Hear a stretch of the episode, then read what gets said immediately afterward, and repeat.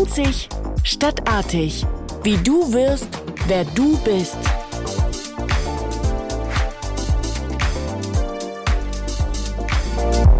Hallo und herzlich willkommen bei Einzig Stadtartig, dem Karriere-Podcast. Wie es gelingt, Autonomie und Individualität zu leben, also Pilot oder Pol Pilotin des eigenen Lebens zu werden, darüber spreche ich heute mit einem freien Demokraten, mit Konstantin Kuhle. Willkommen bei Einzig Stadtartig, lieber Konstantin. Hallo, lieber Kai, danke für die Einladung. Sehr, sehr gerne. Ähm, wir haben nun nicht im engeren Sinne einen politischen Podcast vor uns, sondern es geht ja um Gewordensein. Und ich finde ähm, ganz spannend, mal von einem Politiker zu hören, ähm, was ihn denn politisch gemacht hat und wie du dein Leben in Autonomie oder in allen Ambivalenzen, die das vielleicht auch in diesen Gefügen von Hierarchie und Macht hat, wie du und ob du eigentlich Autonomie leben kannst. Das fände ich mal ganz spannend zu ähm, entdecken mit dir. Erzähl doch mal, ähm, wie bist du denn politisch geworden? Was ist denn passiert in deinem Leben, dass du gesagt hast, da kümmere ich jetzt mich mal als Politiker drum? Also, ich stamme aus Niedersachsen mhm. und bin auf einem kleinen Dorf äh, aufgewachsen, wo wir seinerzeit hingezogen sind, weil meine Mutter dort einen, einen neuen Job bekam und äh, das war dann relativ früh das Lebensumfeld, äh, in dem ich groß geworden bin. Also sehr ländlich, sehr niedersächsisch. Und ähm, ich habe ganz früh mit 10, 11, 12, 13 unheimlich viele verschiedene Dinge ausprobiert. Ich bin an sehr vielen Sportarten gescheitert. Ich war in so Arbeitsgemeinschaften an der, an der Schule, viel Theater gespielt.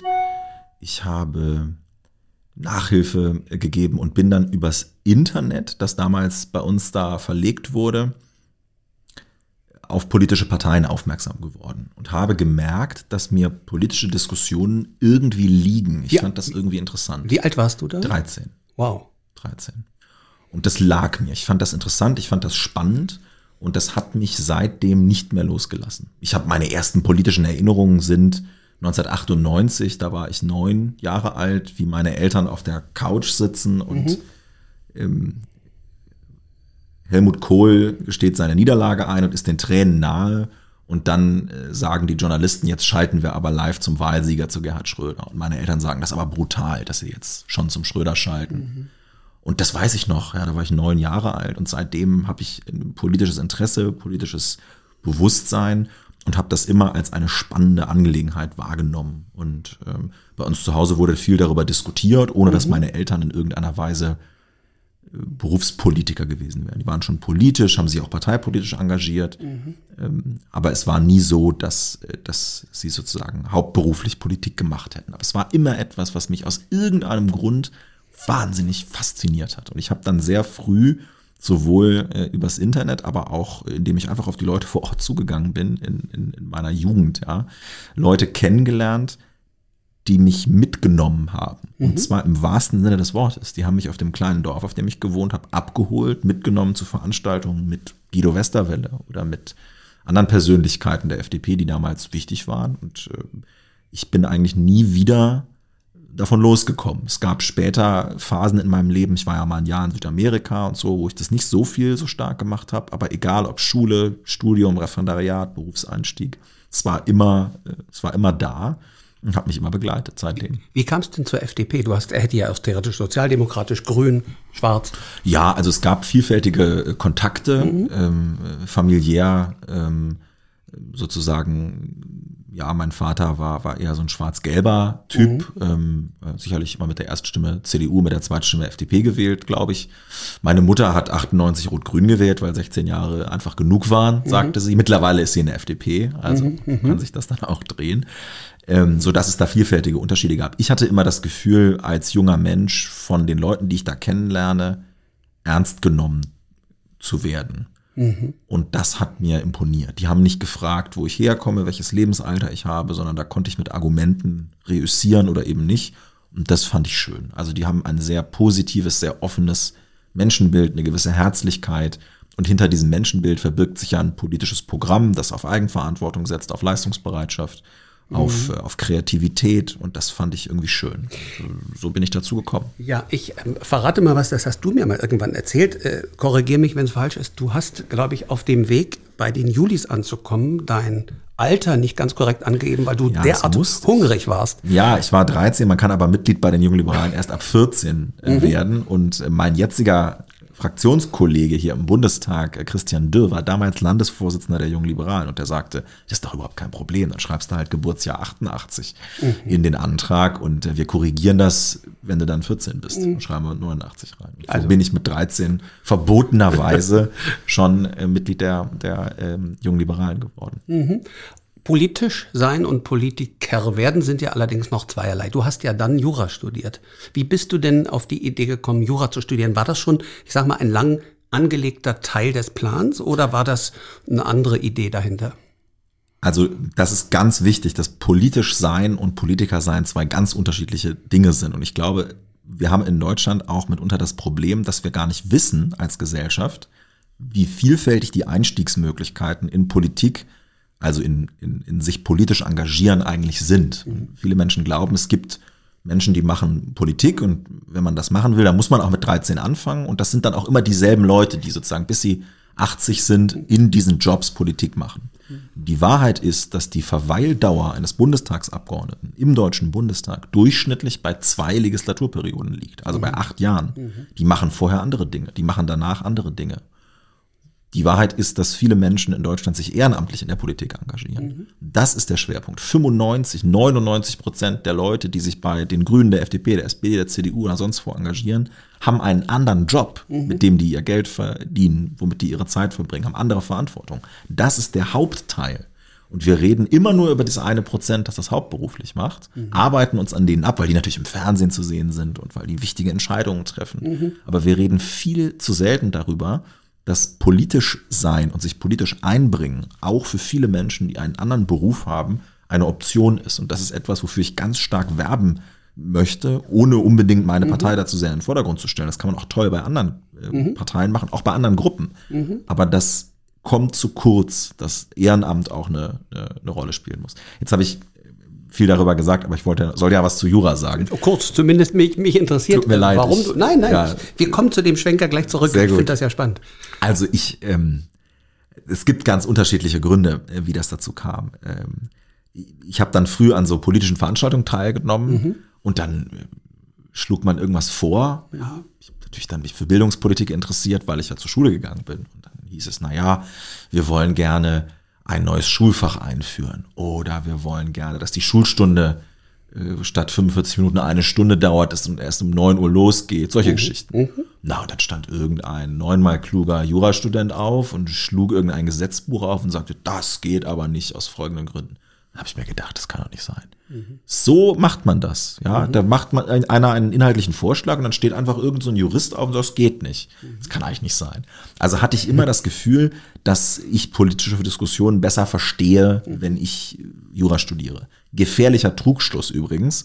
Man, wir haben ja schon sehr viele Juristen an der Politik. Ein paar mehr andere Professionen würden uns da auch ganz gut tun. Ich war dann später mit äh, 16, ein Jahr in Südamerika und habe ähm, meiner Gastschwester dort geholfen, ein Visum zu bekommen für einen Austausch nach Deutschland. Und das war dann sozusagen die, die weniger politische Seite, wo ich einfach gemerkt habe, wenn man sich ganz ruhig mit der Rechtslage befasst und das jemandem erklärt, der keine Lust, keinen Zugang, kein Verständnis dafür hat, was auch immer, dann kann man Menschen helfen.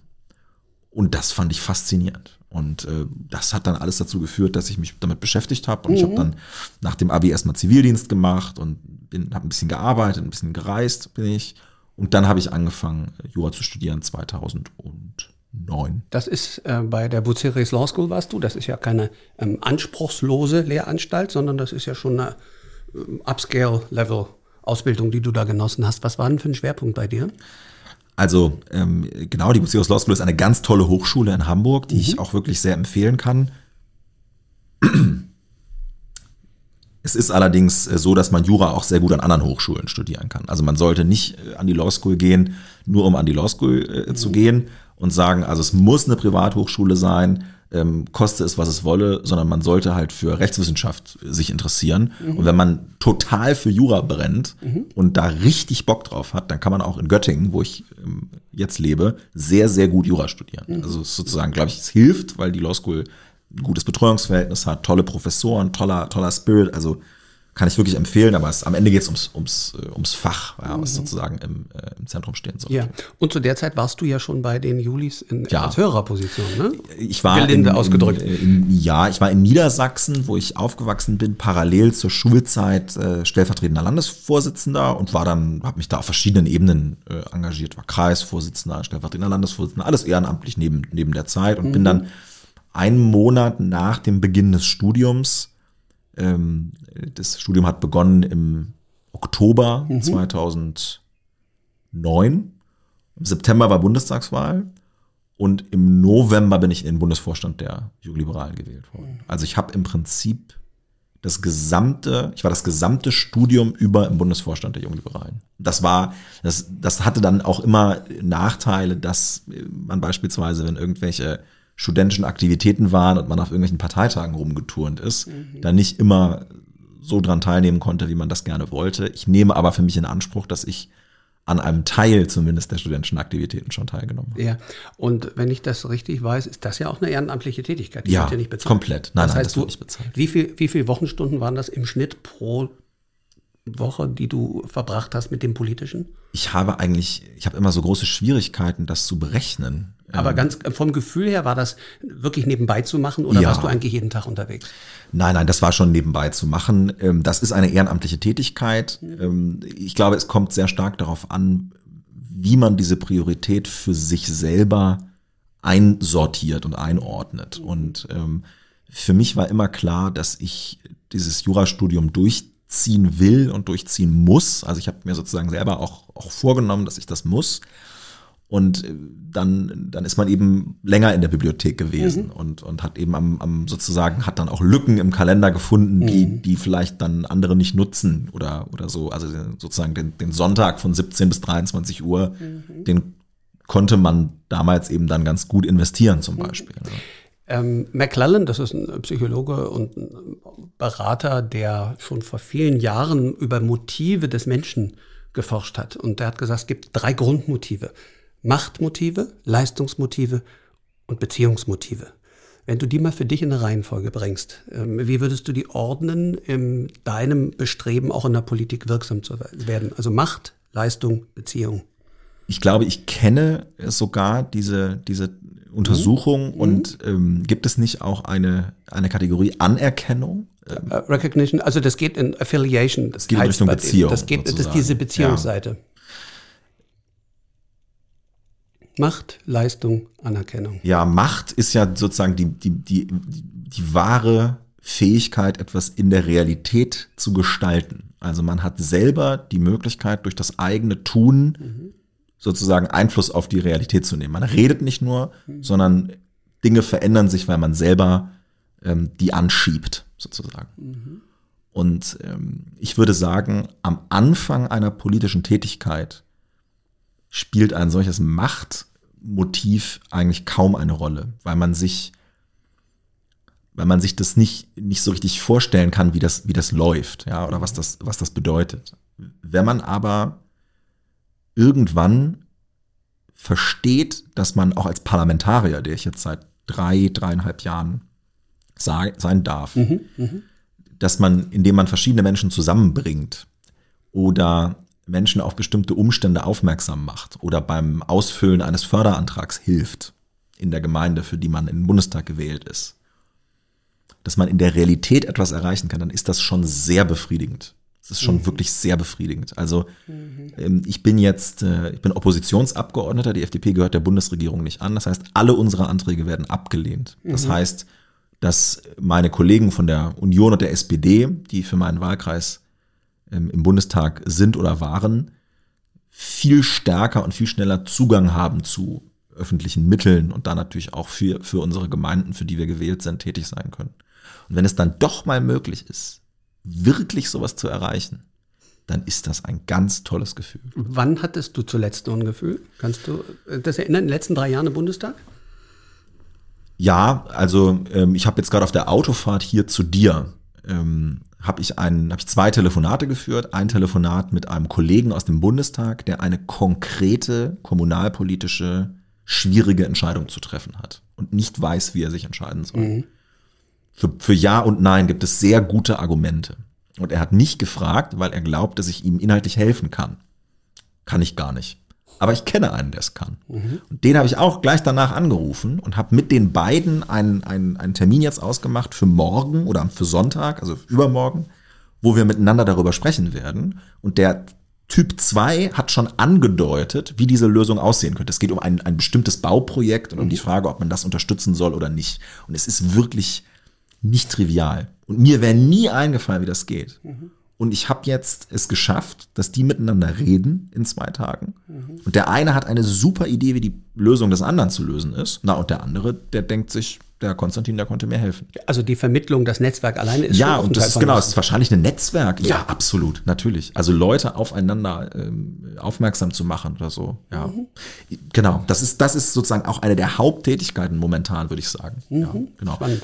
Leistung, was ist damit genau gemeint? Also, dass man sozusagen. Ja, das hätte ich, das hätte ich dich gefragt, was für dich Leistung ist. Also, ja. Leistung ist die Motivation vielleicht äh, anders als das Machtbestreben.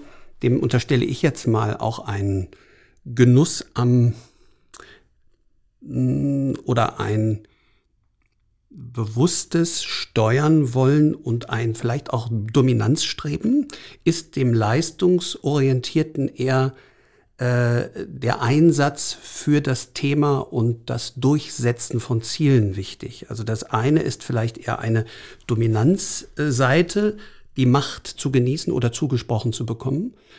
Äh, und das andere ist die inhaltliche Bestrebung unter Aufopferung von Zeit wirklich äh, Themen voranzubringen würde ich sagen, das spielt am Anfang einer politischen Karriere eine oder einer politischen mhm. Tätigkeit eine größere Rolle als die Machtmotivation. Okay. So, mhm. so würde ich es aus meiner okay. Äh, mhm. äh, Sicht heraus sehen. Und ich habe ja jede Woche mit Leuten zu tun, die irgendwie neu in, in, in Parteien irgendwie eintreten oder sich engagieren wollen.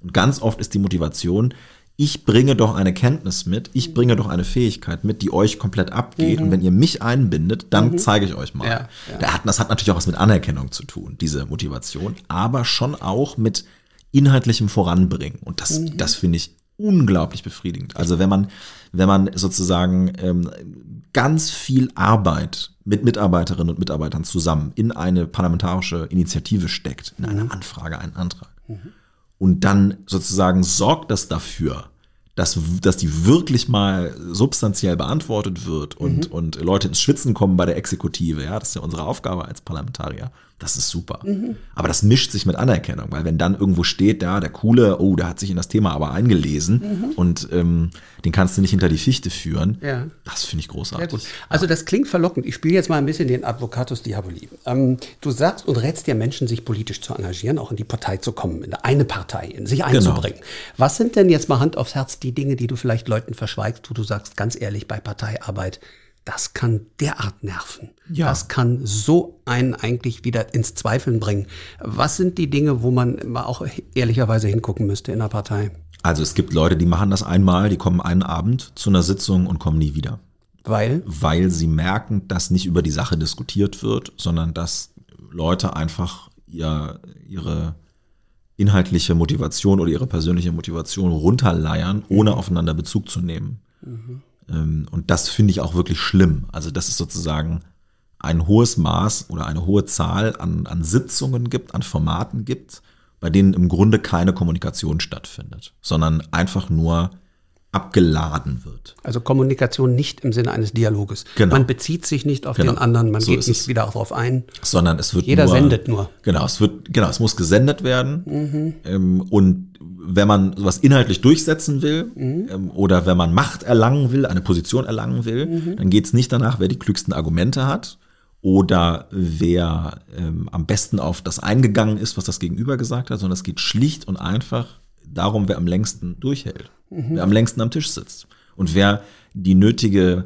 ja, es gibt diesen schönen Begriff Sitzfleisch, ja, mhm. das ist ein bisschen, mhm. bisschen mhm, komischer Begriff, aber der ist in der Politik absolut der Punkt. Ja, wir haben gerade äh, gesehen, wie Armin Laschet Bis nachts um zwei. Mit, mit sozusagen ja, Sitzfleisch Mhm. äh, den Söder ausgesessen hat. Und das ist eine super wichtige Fähigkeit in der Politik. Mhm. Einfach aushalten. Und wenn die Sitzung fürchterlich war, nächste Woche wiederkommen. Und danach wieder. Und danach wieder. Ist das mittlerweile so Gewohnheit, dass das alle billigend in Kauf nehmen? Weil ich frage mich manchmal, geht da einer hin und sagt, Freunde, wir merken gerade, es wird nicht konstruktiv. Osterruhe, Stichwort. Da sind ja auch möglicherweise in übermüdete Nachtsitzungen schlichtweg an den Fakten vorbei und an dem Bedürfnis der Kunden, also der Wählerinnen und Wähler, werden da Dinge entschieden. Führt das nicht auch zu Politikverdrossenheit? Und Ja. Gibt es da mal einen, der sagt, Freunde, morgen machen wir ausgeschlafen weiter? Ja, aber ständig. Also das ist auch das ist auch ein äh, sozusagen ein festes Motiv. Also derjenige, der in einer solchen Sitzung sagt, also jetzt machen wir mal hier einen Schnitt und dann geht's morgen weiter und so, ist auch schon wieder ein Ritual. Also das wird so oft gesagt, dass es eigentlich auch schon wieder Teil Wie bei Tarifverhandlungen. Das macht die Gewerkschaft ja auch. Das ist ein, eine Geschichte, die immer wieder sozusagen passiert. Ähm, es gibt bestimmte Dinge, die man tun kann, um sowas zu vermeiden oder zu verhindern. Ich nenne mal eine. Ähm, das sind feste Endzeiten für Sitzungen. Man kann sagen, wir, wir diskutieren jetzt äh, über Frage 1, 2, 3 und äh, wir müssen eben um 21, um 19 Uhr an, wir müssen um 21 Uhr fertig sein. Wir sind um 21 Uhr fertig. Komme, was wolle. Das führt übrigens dazu, dass Leute, die eine Familie äh, zu Hause haben, dann auch mal sagen, okay, wenn ich mich darauf verlassen kann, dass ich um halb zehn wieder zu Hause bin, dann bin ich auch bereit zu kommen. Was anderes ist, dass ich wirklich gelernt habe in den letzten Jahren, dass eine Sitzung, die man selber leitet oder bei der man ein ganz konkretes Anliegen hat, ohne Vorbereitung, völlig verschenkt ist. Also man muss sich vorher überlegen, was am Ende rauskommen soll bei einer solchen Sitzung. Das wird dort entschieden, aber man muss eben einen Plan haben. Und man muss mit Leuten sprechen, die daran teilnehmen. Man muss eine Vorlage machen. Ja, wer schreibt, der bleibt. Und wenn man das alles nicht hat und wenn das keiner macht bei einer Sitzung, dann kann man die Sitzung absagen. Also dann, wenn es keine Vorlage gibt für eine, für eine Als Struktur, dann kann, als- kann man es eigentlich lassen. Ähm, Nochmal weiter Advocatus Diaboli im Sinne der, der Folge, die wir haben hier im Podcast von Einzigstadtartig. Heute steht ja drüber Pilot des Lebenswerden oder Pilotin des Lebenswerden. Ähm, da frage ich mich jetzt schon mal, wie gelingt denn das in einem Parlament? Das sind ja nun maximale Abhängigkeiten, aus der das System ja schon lebt. Abhängigkeit in der Erwartung, was Wähler wollen, was Koalitionszwang auch bedeutet, hier oder da bei Abstimmungen. Wo erlebst du denn wirklich noch Autonomie? Das ist eine, eine gute Frage, bei der ich sagen muss, dass, das ist mir schon auch wichtig, dass ich bestimmte äh, Inseln der Autonomie habe. Man hat ja in jedem Beruf Dinge, die man lieber macht oder die man nicht so gerne macht. Oder bei jeder Tätigkeit. Abgeordneter ist ja kein Beruf, sondern eine Tätigkeit, die zu dem erlernten Beruf hinzukommt. Ich würde sagen, um das beispielhaft zu sagen, in so einer Sitzungswoche des Deutschen Bundestag, Bundestages, da gibt es 21 im Jahr von, da ist man in einem sehr engen Korsett. Also da kann man sehr wenig am, am eigenen Zeitplan stricken, weil die Ausschusssitzung und die Plenarsitzung und so, das ist alles Vorgegeben. vorgegeben. Genau. Ist ja auch in Ordnung. Es muss ja, müssen ja mehrere hunderttausend Menschen müssen ja unter einen Hut gebracht werden. Das geht ja nur mit einem gewissen Korsett. Gleichzeitig hat man aber in den Nicht-Sitzungswochen schon eine gewisse Freiheit. Das ist, welche Termine man da macht, mit welchen Themen man sich befasst, wen man trifft, wie man das organisiert. Und das ist schon mehr Freiheit, als viele andere in ihrem Beruf haben, in der Nicht-Sitzungswoche. Und das finde ich ist ein hohes, ist ein, in hohem Maße Ausdruck von Autonomie. Was für mich in einem extrem hohen Aus, Maß Ausdruck von Autonomie ist, ist die Fähigkeit, im Rahmen meines freien Mandates das zu sagen, was ich möchte. Im Ausschuss, im Plenum. Ich habe gestern zwei Reden im Bundestag gehalten. Das kann ich mir komplett frei Ging überlegen. es um Cyber, ne? Russland. Es ging um, um, um, um Cyberangriffe und um Desinformation im Zusammenhang mit der Bundestagswahl und es ging ums Wahlrecht. Und natürlich habe ich in der, in der Fraktion eine Meinung, die ich natürlich als Berichterstatter für dieses Thema auch beeinflussen kann. Aber was ich dazu sage, und das ist gerade bei uns in der Fraktion so, das ist heilig. Da wird sich niemand reindrängen. Sehr Also ich habe noch nie erlebt, das vorher schon gar nicht, also dass Mhm. jemand sagt, du könntest doch bitte in deiner Rede und so, sondern das ist immer im Dialog. Und natürlich gibt es hinterher jemanden, der sagt, na, also deine Rede fand ich nicht so gut, das hätte ich anders gesagt. Aber du kannst es eben sagen. Ja, also das finde ich schon interessant. Es sind ja nicht alle vertraut mit den Genau. Abläufen in einem äh, parlamentarischen Raum. Ähm, das ist ja ein Unternehmen anders. Der dürfte, sage ich mal, ein leitender Angestellter, so würde ich dich jetzt übersetzen, kann zum Teil mit solcher Öffentlichkeitswirkung, ohne dass der CEO das freigegeben hat, das wäre jetzt hier der Parteivorsitzende, gar keine Äußerungen so ansatzweise geben. Hier ist die Freiheit natürlich permanent auch insofern ein Restrisiko, als du eben nicht verhindern kannst, dass einer da plötzlich was losschießt, wo es dann heißen kann, ja, was ist denn in der Bude, was ist denn bei den Freien Demokraten los? Genau warum steuert der Lindner nicht? Ja. Er hat gar kein, er hat ja gar keine Autorität. Er, also genau. er darf dir nicht verbieten, das zu sagen, oder wie genau. sieht das aus? Genau, also das ist auch ganz wichtig bei der, beim Unterschied zwischen Wirtschaft und Politik, ist ja, dass Politik sozusagen von unten nach oben organisiert ist. Ja, also ein Kreisverband, der, die wählen mhm. die Gremien im Landesverband, dann kommt der Bundesverband und dann kommt irgendwann die Bundesspitze, sodass die Entscheidungen von unten nach oben theoretisch gehen. Natürlich gibt es in einer Partei auch Autorität. Natürlich wird man geführt und natürlich gibt es auch klare Ansagen vom Parteivorstand. Das muss auch so sein. Mhm. Aber es gibt insbesondere in der Tätigkeit des Abgeordneten, also nicht in der Partei, sondern im Parlament, gibt es eben schon die Möglichkeit, sehr stark eigene Akzente zu setzen. Welche Fragen ich der Bundesregierung stelle, welche Themen ich, ich mache Innenpolitik, als innenpolitischer Sprecher aufgreife von den Hunderten, die es gibt, mhm. das kann ich mir selber überlegen. Mhm. Das sind natürlich Themen, die sind aktuell. Und ich rede natürlich aus der, aus der glücklichen Situation, in Anführungszeichen, der Opposition, weil das natürlich in der Regierung anders ist. Ja, ich kann in einer Rede im Parlament, die den Regierungsentwurf verteidigt, nicht sagen, wie blöd ich einen Regierungsentwurf finde. Dann werde ich nicht mehr eingeteilt für eine Rede. Ja, mhm. Das kann schon sein. Aber ich kann eben schon, wenn eine Haushaltsrede ansteht als Oppositionsabgeordneter, im Grunde ziemlich frei entscheiden, was ich da sage. Das ist eine tolle Form der Autonomie, die mir sehr liegt und die mir sehr viel Freude bereitet. Also ein paar finde ich ein ganz, ganz spannender Punkt, weil ich glaube, darüber, über Abläufe und ähm, was es braucht, um da erfolgreich zu sehen, sein, machen sich viele, die nicht in der Politik sind, weil sie nicht aktiv sind oder weil sie es nicht kennen, viel zu wenig Gedanken. Und die Frage ist ja oft, ähm, du hast ja gerade ein paar Kompetenzen oder Skills schon genannt, die es bräuchte. Sitzfleisch ist gefallen oder auch die Fähigkeit, natürlich reden zu können. Ähm, in Unternehmen ist es Usus, dass es sowas wie ein Kompetenzprofil gibt, nach dem eingestellt wird. Die Logik, wie man an Machtpositionen in der Politik kommt, ist nicht immer Kompetenz und Kriterien geleitet, sondern das hat was mit Listenplätzen, das hat was mit Gefälligkeiten, mit Gegenseitigkeiten zu tun. Fair enough. Aber da könnte auch die Frage kommen, muss man da was ändern oder ist das der richtige Weg? Würdest du diesen Weg, Listenplatzvergabe, wie sie heute stattfindet, unterstützen oder gäbe es da Innovationsbedarf? Also man muss das kritisch hinterfragen, das stimmt schon. Und das System ist sicherlich nicht perfekt. Aber wir haben in Deutschland einen einfacheren Zugang zu öffentlichen Ämtern als in einer großen Zahl anderer westlicher Demokratien. Mhm. Und wir gefallen uns darin, Worte zu verwenden wie Kaste oder Klasse, wenn wir von den Politikern und den Politikerinnen sprechen. Und wenn wir das tun, dann zerstören wir damit in ganz vielen Teilen der Gesellschaft den Zugang zu politischen Ämtern, der in Deutschland viel einfacher ist als anderswo. Mhm. Zwei Beispiele. Ich habe in, in Paris studiert, ein, äh, ein Semester, habe ich Erasmus gemacht. Und äh, das französische politische System ist toll und ist interessant, es war ganz anders als das deutsche. Ja, hochelitär. Und hochelitär. Mhm. Und ich mhm. sag mal so, also nicht an der ENA gewesen zu sein und nicht an der Sciences Po äh, gewesen zu sein, das, das, sinkt, das senkt schon die Chance, ins Parlament oder in die Regierung zu kommen. Ja so Großbritannien, mhm. nicht auf einer Privatschule gewesen zu sein, nicht an einer bestimmten Universität gewesen zu sein, senkt die Chance, in die Regierung oder ins Parlament zu kommen. Und zwar egal welche Partei. Mhm. Und das ist in Deutschland anders. Das mhm. ist komplett anders. Mhm. Und dass wir immer, dass wir in Deutschland ausgerechnet in unserem System erzählen, mhm. politische Kaste, politische Klasse, ja, mhm. während wir in anderen Teilen der Welt massive Korruption oder massive Elitenbildung haben, viel massiver als bei uns. Das mhm. finde ich fahrlässig. Mhm, und, und sozusagen, deswegen ist sozusagen, ähm, da kann man ganz viel besser und anders machen, auf jeden Fall. Mhm. Aber bitte nicht vergessen, dass der Zugang zu politischen Ämtern auch aus der Mitte der Gesellschaft heraus möglich sein muss. Mhm. Und da gibt es ja ganz viele Geschichten, ja, mit denen man dann äh, da agieren kann. Ja.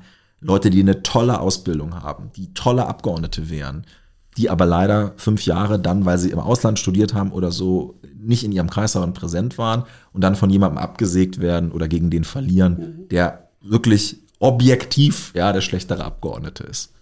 Aber es ist okay, denn diese Person hat eine Mehrheit der Delegierten oder der Mitglieder hinter sich. Politik ist versammelt. Mehrheiten beschaffen. Politik ist Mehrheiten beschaffen. Das ist eine, eine Eigenschaft, die ganz wichtig ist, um ein, um ein Land zu führen. So, und deswegen glaube ich, gibt es bestimmte Dinge, die wir machen könnten. Wir könnten mal äh, bei der Kultur in den Parteien eine stärkere Wertschätzung dafür etablieren, dass junge Menschen nicht am Anfang ihres Lebens schon wissen, wo sie wohnen. Ich komme aus Göttingen, das ist eine Studentenstadt. Es kann in einer Studentenstadt nicht ernsthaft ein Argument gegen politisches Engagement sein, dass man ja als Stu- Studentin oder als Student möglicherweise wieder wegzieht. Denn von den Leuten, die das sagen, sind selber 50 Prozent als Studenten in diese Stadt gekommen, sind aber hängen geblieben, weil sie dort einen Job bekommen haben. Man weiß es schlichtweg noch nicht.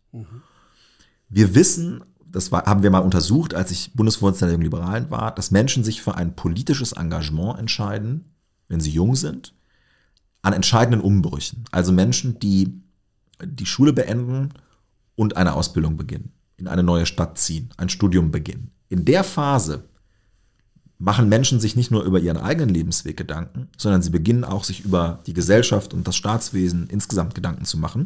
Und dann landen sie bei irgendeiner politischen Partei. Und da muss eine Kultur der Wertschätzung und des Entgegenkommens äh, in den Parteien stattfinden. Das finde ich, finde ich gut. Und also ne, diese Kulturveränderungen, Lebensläufe, regionale Unterschiede. Und ich glaube, man könnte auch mal überlegen, ob man auch so Vorwahlen, wie es das in anderen Systemen gibt, einfach mal prüft. Ja? Also in Deutschland ist das ja dann immer gleich eine Kampfkandidatur, aber es kann ja auch interessant sein, unterschiedliche Leute.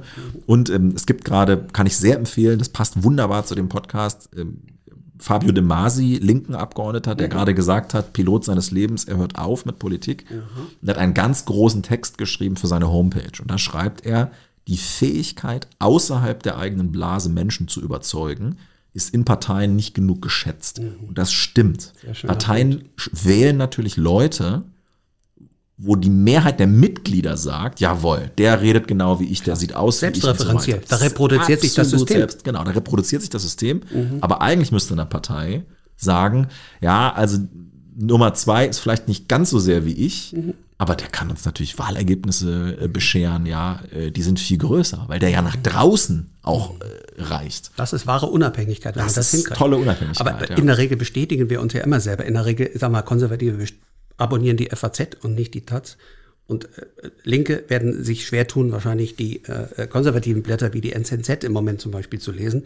Da bestätigt man sich, das ist sehr menschlich, erstmal, man sucht Gewissheiten. In diesen Genau. Zeiten der Unsicherheit, erleben wir ja gerade hier, in Corona-Zeiten suchen wir Gewissheiten, dass auch so Dinge, wie sie gerade ähm, jetzt heute aktuell wieder im, in Twitter dieses ähm, wo Schauspielerinnen und Schauspieler sich jetzt sehr klar und gleichzeitig sehr kontrovers äh, debattiert ja artikulieren. Ähm, das ist ein Zeichen, das wir, beobachte ich, mit Gewissheiten, wir haben eine Sehnsucht nach Gewissheiten und Klarheit und wenn jetzt so Mehrdeutigkeiten kommen und Ironie, das ist nicht, das mag man in Deutschland gar nicht. Nein, das ist ganz äh, verpönt. Ähm, und ich habe das auch am eigenen Leib sehr, sehr stark erlebt in den drei Jahren jetzt im Bundestag. Man wird sehr schnell in bestimmte Schubladen einsortiert. Ne? Also man hat dann sozusagen, und es gibt auch immer nur zwei Schubladen. In welcher ne? Schublade bist du? Ich bin äh, der, der Linksaußen in der FDP. Ja? Also ich habe im Grunde einen zweiten Sitz im Bundestag, hinten bei den Linken und habe mich eigentlich nur bei der FDP verirrt. Ja? Das ist die Schublade, in die ich gesteckt worden bin. Innerparteilich oder von außen? Ähm, eigentlich eher von außen. Eigentlich eher von außen. Und das ähm, stört mich massiv, ja. Weil ähm, das der Versuch ist, und das gibt es auch in die andere Richtung, ne? es gibt auch Leute, über, sozusagen, über die wird gesagt, das ist irgendwie ein Rechter. So, ja. Und das stört mich massiv, weil es der eigenen Arbeit nicht gerecht wird und weil es eine offensichtliche Überforderung mit Komplexität ist. So ist es. Und gerade für, für einen Liberalen wie mich, also ich, ich bin sozusagen Kernliberaler, ja, ich möchte gerne Marktwirtschaft und Menschenrechte. So. Und dann gibt's Menschen, wenn man das Wort Marktwirtschaft sagt, die, die sagen, du bist ein Rechter. Kaltherzig. Genau, und rechts. Und wenn man dann das Wort Menschenrechte sagt, dann ist man links. So. Und wenn man im Innenausschuss ist, wo es nun mehr um Themen geht, die mit Sicherheit zu tun haben, wo Liberale aber die Bürgerrechts-Menschenrechtsseite hochhalten, so, macht man das drei Jahre? Ja, sofort links.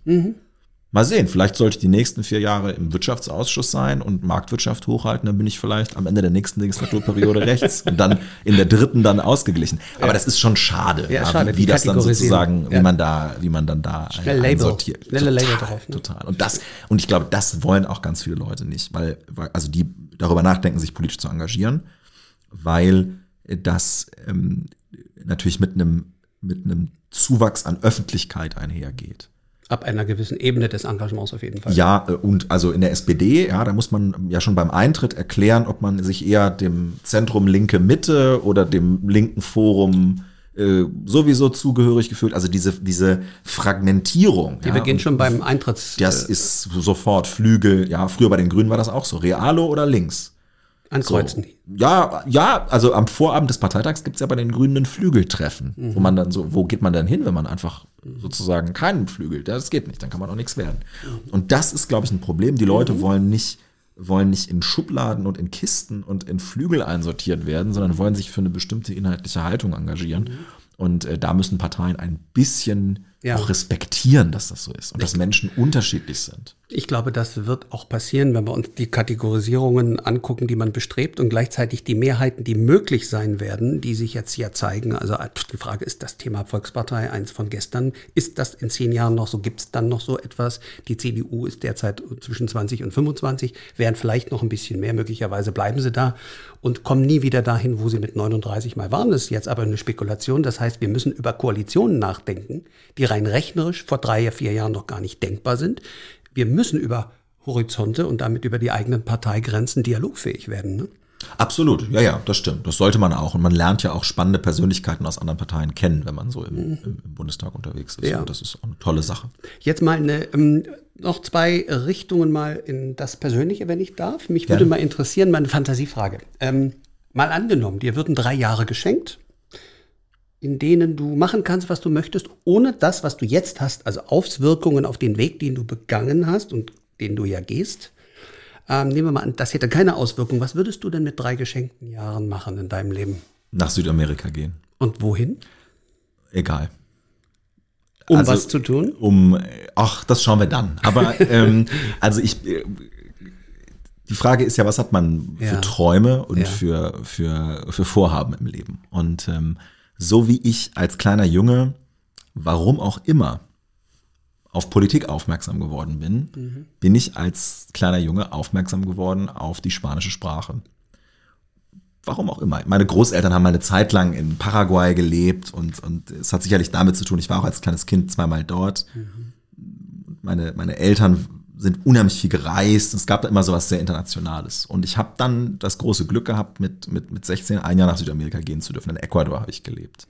Bin da zur Schule gegangen, habe die Sprache gelernt, spreche die auch heute noch ganz gut und weiß, dass ich eines Tages ein paar Jahre in Südamerika leben muss und das auch tun werde. Was verkörpert denn dieses Land für dich an Werten oder an Lebensgefühl? Kannst du das fassbar Also beschreiben? ich fühle mich einfach in der Sprache sehr wohl. Ähm, ich ähm, fühle mich, also es ist ja ein unheimlich vielfältiger Kontinent mit ganz verschiedenen Ländern und ich kann auch nicht, also wenn ich jetzt gerade gesagt habe, egal, dann würde ich damit, dann will ich damit zum Ausdruck bringen, wenn es eine bestimmte, eine bestimmte Konstellation gäbe, wo man drei Jahre hätte und es wäre dann ein bestimmtes Land, dann würde ich nicht sagen, nee, dann gehe ich lieber nicht nach Südamerika, sondern es ist sozusagen, ja, also. das könnte Brasilien, könnte Argentinien. ja, wahrscheinlich müsste es ein spanischsprachiges Land Okay, sein, weil ich also- kein Portugiesisch okay, äh, spreche. ja, aber Argentinien wäre toll zum Beispiel. Okay, Ja. ja. Ähm, ich bin zum Beispiel, kann ich mal erzählen, ich Mhm. bin nächstes Jahr ähm, eingeladen bei der Hochzeit einer sehr guten Freundin. Das ist Mhm. eine,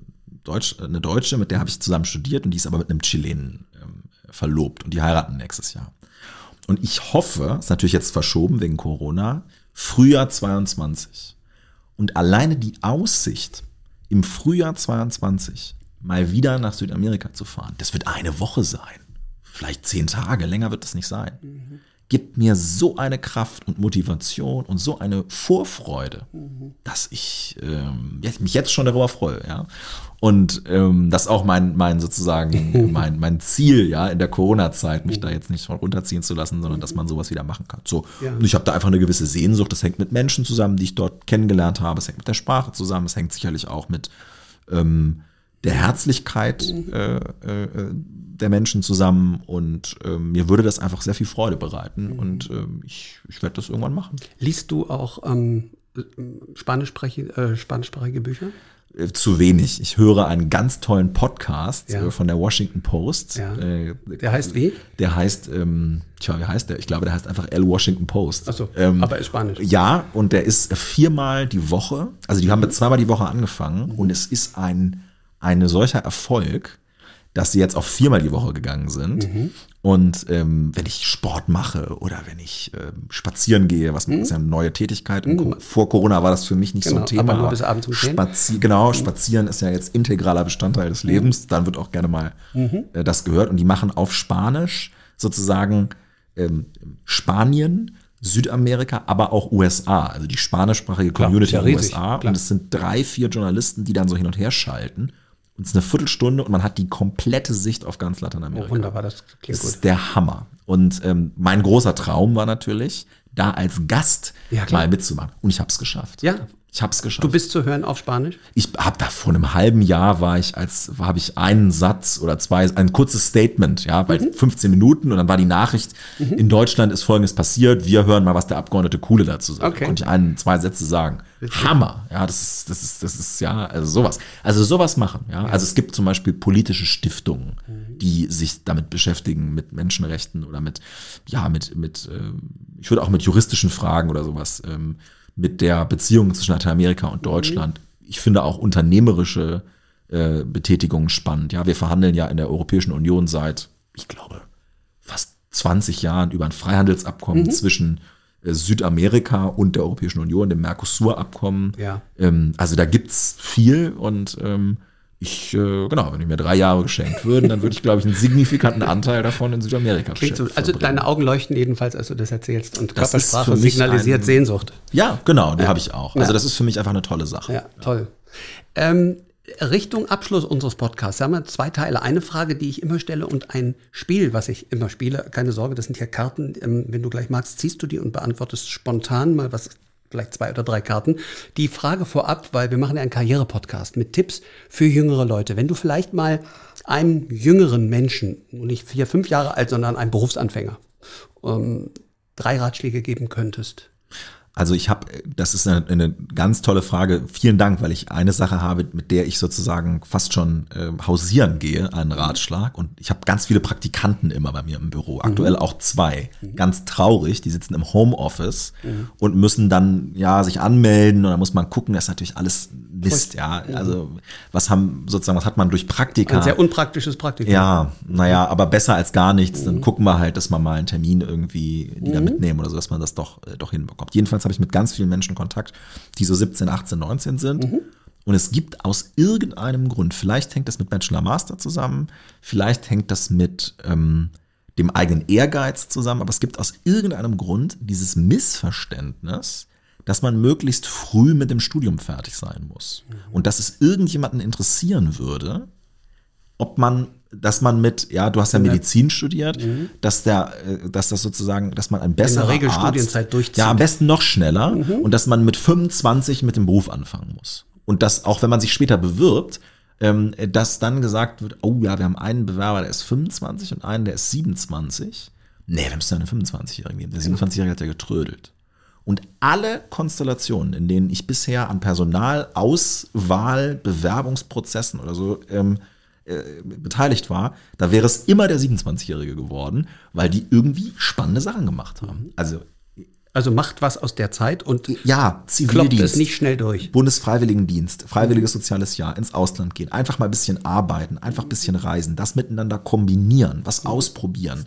Ähm, Erasmus-Semester gefällt einem toll, nochmal verlängern ein halbes Jahr. Das ist, ja, das ist so wichtig und, und ähm, äh, vor allen Dingen dieses Jahr nach der Schule, ähm, ich wirklich mein großer Tipp ist, nicht sofort anzufangen zu studieren oder, oder äh, die Ausbildung zu machen, sondern wenn man 18 ist, ein Jahr lang irgendetwas anderes zu machen. Das ist, ich, das muss ich noch erzählen, wir haben an der Bucerius Law School so ein Auswahlkomitee. Das macht unheimlich Spaß. Ich war bisher einmal dabei. Und dann hat man Auswahlgespräche und gibt so Gruppenaufgaben, wie das so ist. Und es war mehrfach so, dass von vier Bewerbern männlich-weiblich, jeweils die zwei, die nach dem Abi was gemacht hatten, genommen wurden und die Mhm. zwei, die es nicht gemacht hatten, nicht. Es war mehrfach der Fall. Deswegen glaube ich, ist das ein ganz zentraler Ratschlag, Ein äh, das zu machen. Wobei ich natürlich sagen muss, Das muss man sich auch erlauben können. Ne? das muss man sich finanziell erlauben können, ja. Das ist sozusagen, ne, sozusagen als Akademikerkind leicht gesagt oder als Kind eine, einer, aus einer Familie, wo, wo sozusagen äh, für einen gesorgt ist. Ähm, ne, das ist, das ist, das ist so. Ähm, das kann man aber auch so interpretieren, dass natürlich eine, dass natürlich auch eine Arbeitstätigkeit so eine Erfahrung ist. Ja. Ja. Also auch, auch zu jobben in der Zeit ist wahnsinnig wertvoll. Ja. Und auch das kann man außerhalb der Pandemie an anderen Orten tun. Ja, Also auch, auch zwischen dem, ähm, dem Schulabschluss und dem Studienbeginn einfach Geld zu verdienen ein Jahr. Weil Im man Ausland nicht rumreisen kann und äh, das ausgeben kann, was andere verdient hat. Ja. Das, ja, im Ausland oder selbst in einer anderen Stadt in Deutschland. Genau. Das ist eine Horizonterweiterung, Ein die sehr schöner Tipp. das ist es. Und das muss man machen. Ich muss natürlich sagen, ich brauche selber natürlich noch viele Tipps, weil ich ähm, ja relativ sozusagen hoffentlich noch ein paar Jahre habe, ja. Und, und wer weiß, was noch kommt. Wo Ja. holst du dir den Ratschlag, um das nochmal zu fragen? Du brauchst Tipps, wen würdest du denn ansprechen? Also es gibt Kollegen im, im, im, im Bundestag zum Beispiel, Mhm. die, die älter sind, wo es ganz tolle Persönlichkeiten gibt, mit denen Mhm. man sich dann, dann austauscht. Und ich habe tolle Freunde, die nichts mit Politik zu tun haben. Und Mhm. Hilft das, auch. Ja, sehr. Aus und, der Blase. Und ich bewundere, das muss ich wirklich sagen, ich, also viele gleichaltrige Freunde, die, die jetzt so Rechtsanwälte werden, ja, Mhm. und, und da jetzt anfangen. Und ich bewundere sehr, wie die sich gerade spezialisieren. Also das ist auch spannend. Das ist ja, glaube ich, in anderen Berufen auch so, was die ackern und wie die jetzt nach zwei Jahren im Anwaltsberuf schon, ja, da gibt's einen, der macht dann irgendwie Immobilien und der andere macht Strafrecht und die sind schon, für diese eine Konstellation sind die jetzt nach zwei Jahren schon der absolute Messerscharf. äh, und das ist natürlich der Hammer, ja, das zu beobachten im persönlichen Umfeld. Na, und gleichzeitig bringt einen das aber auch zum Nachdenken. Erstens, ich verbringe diese Jahre in der Politik. Was bedeutet das für Berufsaussichten in anderen Bereichen? Zweitens, was bedeutet das für die oder auch sozusagen spiegelbildlich für mich, wenn man sich später beruflich umorientieren will? Ich weiß zum Beispiel, dass in den USA es auch viel üblicher ist, mal mit 40, 50 komplett neue, neue Jobs äh, anzufangen und komplett neue Karrieren. Ich Sich neu zu erfinden. Ganz toll. Ich war mit, mit einigen Abgeordneten zusammen äh, auf einem Seminar in Harvard vor, vor einigen Monaten. Ganz toll. Also vor der Pandemie. Und da waren ganz viele äh, Professoren, vor allen Dingen Politikwissenschaftler, die in der Obama-Administration tätig waren. Und äh, die haben sozusagen Trump überwintert an der Uni und sind jetzt wieder äh, Public Servants. Und äh, ja, das ist auch so eine Sache, das ist natürlich in Deutschland auch, gibt es natürlich auch kaum. Ne? Also, dass man sozusagen, es gibt, das ist vielleicht auch ein weiterer Tipp, es gibt in Deutschland dieses schreckliche, diese schreckliche Einstellung, na, der macht aber nichts richtig. Also da ist einer. Da habe ich auch ist, nie was richtig gemacht. Ja, aber was ist das für eine Einstellung? Also dann ist einer Anwalt und Fotograf. Ja, ja. Und dann gibt's ganz viele Fotografen, die sagen, na, der ist aber kein richtiger Der weiß nicht, was Und Ganz er will. viele Anwälte, was macht denn der? Der arbeitet ja gar nicht fünf Tage als Anwalt, Mhm. der macht ja noch einen Tag Fotos. Was ist das für eine Einstellung? Mhm. Menschen sind vielfältig, sind unterschiedlich. Ja. Sind Patchwork, sind auch Abschnitte. Und ich Ja. glaube, wir müssen uns damit auch abfinden. Und was heißt abfinden? Ich, ich sehe es fast, für mich wäre das auch eine Chance. Früher hat man 20, 25 Jahre beim Bosch, beim Daimler. Ja. Das kannst du heute knicken. Wir wissen gar nicht, ob es in 25 Jahren Bosch und Daimler noch gibt. Also das heißt, wir müssen uns vermutlich noch weiter Genau. immer wieder neu erfinden und eben über Patchwork-Karrieren nachdenken. Also ich, genau, ich habe da großen Respekt vor, wenn Menschen das machen und auch wenn, wenn Menschen die Firma übernehmen in der Familie und das weitermachen und sozusagen dann auch persönlich haften, dann ist das, ist das wichtig und, und, und gut. Aber es ist eben genauso wertvoll, wenn Menschen sich umorientieren karrieretechnisch und was ganz Neues anfangen oder was ganz Neues machen. Und das, ähm, da bin ich immer begeistert, wenn ich Leute kennenlerne, die, und solche Geschichten sind dann für mich auch inspirierend, Ja. wenn ich Leute treffe, die ähm, ganz neue Karrieren plötzlich anfangen. Sie bringen auch Perspektivwechsel in die eigene Sicht. Perspektivwechsel. Ich habe, äh, das ist die Tradition bei Einzigstadtartig. Das sind äh, Fragekarten, Impulskarten. Zieh doch einfach mal zwei oder drei und dann mach doch mal aus dem Bauch, was die bei dir auslösen. Zwei, drei. Lies mal vor, weil Wann funktionieren sie freiwillig schlechter als unter Zwang? Die Frage ist, wann funktionieren sie freiwillig schlechter als unter Zwang? Und die erste Assoziation, die ich habe, also ich könnte jetzt lange darüber nachdenken, aber die erste Assoziation, die ich habe, ist Sport. Ach, Moment. Freiwillig? Ah, Nee, Mhm. Freiwillig. andersrum. Umgekehrt, Nee, beim, genau. stimmt. Oh Gott. also beim Sport ist es aber, ich funktioniere, also wenn ich Sport machen soll, muss ich mich verabreden Ja. zum Sport, weil ich es sonst aber nie mache. Ähm, freiwillig würde ich sagen, ähm, tja, das ist, das ist schwer zu sagen, aber ich habe so die Assoziation, was den eigenen Kalender angeht. Also ähm, wenn man mir sozusagen da Das einstellt. Ja, genau, wenn man mir so da Termine einstellt und das dann sozusagen nicht meiner eigenen autonomen Entscheidung ähm, Das ist eine Herausforderung für einen Liberalen. dann, dann ah, das, das mag ich nicht so. Und ähm, das Witzige ist, ich glaube, wenn ich denselben Termin freiwillig mache, dann kann das sogar derselbe Slot sein. Na klar, aber dann geht man intrinsisch motiviert rein und nicht Ähm, ist so. extrinsisch. Ist so, noch einer. Ja, klar, macht hau mal rein. Ja, lustig. Was ist der beste Weg, um einem Menschen Dankbarkeit zu zeigen? Meine erste Assoziation war, ein, ein Geschenk einem Menschen zu machen, aber ein, ein richtiges Geschenk. Und zwar ein Geschenk, das anknüpft an einen Umstand, den die Person einem vielleicht früher mal erzählt hat. Und das ist nämlich dann nicht die Frage, sozusagen, dann ist, dann ist eigentlich sozusagen die Antwort auf die Frage nicht ein Geschenk, sondern Aufmerksamkeit. Dann ist es persönliche Erinnerung Es und. Aufmerksamkeit. Ja. Mhm. Also das ist, glaube ich, der, der entscheidende Punkt. Das Schön. muss auch kein sächliches Geschenk, Nein. also muss kein Ja. Buch sein oder, oder Ja. Mhm. ein Füller oder was weiß ich. Es kann auch ein, ein Anruf vor einem wichtigen Ereignis sein. Mhm. Vor einer Listenaufstellung zum Beispiel. Oder vor einem ähm, wichtigen familiären Ereignis. Mhm. Ja, natürlich ein klassischer Geburtstagsanruf. Das vergesse ich übrigens äh, regelmäßig bei engen Freunden. Ganz schlimm, ist mir letzte Woche passiert. Hab ich immer noch ein schlechtes, ähm, schlechtes Gewissen. Aber ich würd- Aufmerksamkeit ich würde ist sagen Aufmerksamkeit. Ja. Und Ja, zwar ähm, ja in einer Weise, die sozusagen hinterher sich erst zeigt. Ja? Also wenn ich Mhm. jetzt sozusagen den ganzen Tag darauf achte, was mein Gegenüber sagt, mir das alles mitschreibe, damit ich dann, ja, gibt ja auch so, so Lobbyisten, die Ja, sowas machen. dann ist es das ist fürchterlich, ist künstlich und, und nicht authentisch. Aber wenn man merkt, das ist eine authentische Zugewandtheit, Mhm. äh, äh, Aufmerksamkeit, das finde ich ist die schönste Ja. Form der Dankbarkeit. Magst du noch eine? Ja, klar, hier, die habe ich schon im Blick. Was unternehmen Sie gegen die Angst vor dem Tod? Ja, Oh das Gott. ist natürlich eine, eine, eine Harte Frage Eine harte. Frage. Also das ist natürlich eine sehr persönliche Frage, auch eine, eine Frage, die sehr in die Transzendenz Mhm. sozusagen, ähm, in den transzendenten Bereich hineingeht. Ähm, ich, ich bin wahrscheinlich aufgrund meines Lebensalters, 32 Jahre, noch sehr weit davon, äh, davon entfernt, dass man sich damit sehr, sehr viel beschäftigt. Und deswegen habe ich sozusagen diese Angst konkret jetzt momentan nicht. Also sie ist, sie ist, Ist nicht auch nicht so mit da. Corona gekommen. Nein.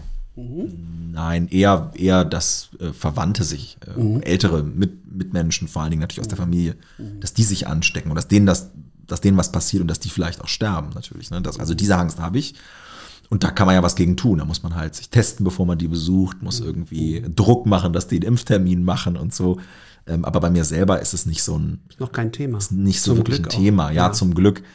Aber natürlich ist das Thema Tod eines, äh, was man, was man natürlich, im, was, was im, im Leben dazugehört, ne? der, der todnahe Angehöriger. Mhm. Ähm, das hat man natürlich schon auch mit 32 schon erlebt und ähm, da gibt es natürlich auch, auch ja, Dinge, an denen man dann so persönlich zu knapsen hat, Ja, klar. es geht vielleicht um das Bewusstsein der Endlichkeit. Ja, Und dann passt es auch wieder zu dem ähm, Podcast, das wir ermuntern wollen. In der Zeit, die wir haben, in der Karriere, in der privaten Zeit, das draus zu machen, was in uns drin ist, Pilotin oder Pilot des Lebens zu werden. Und ich habe äh, sehr viel Spaß gehabt. Vielen, vielen Dank für deine sehr offenen ähm, Worte und dein Herkommen heute, lieber Konstantin. danke, lieber Kai. Schön, dass du da warst. Einzig stadtartig mit Konstantin Kuhle. Bye.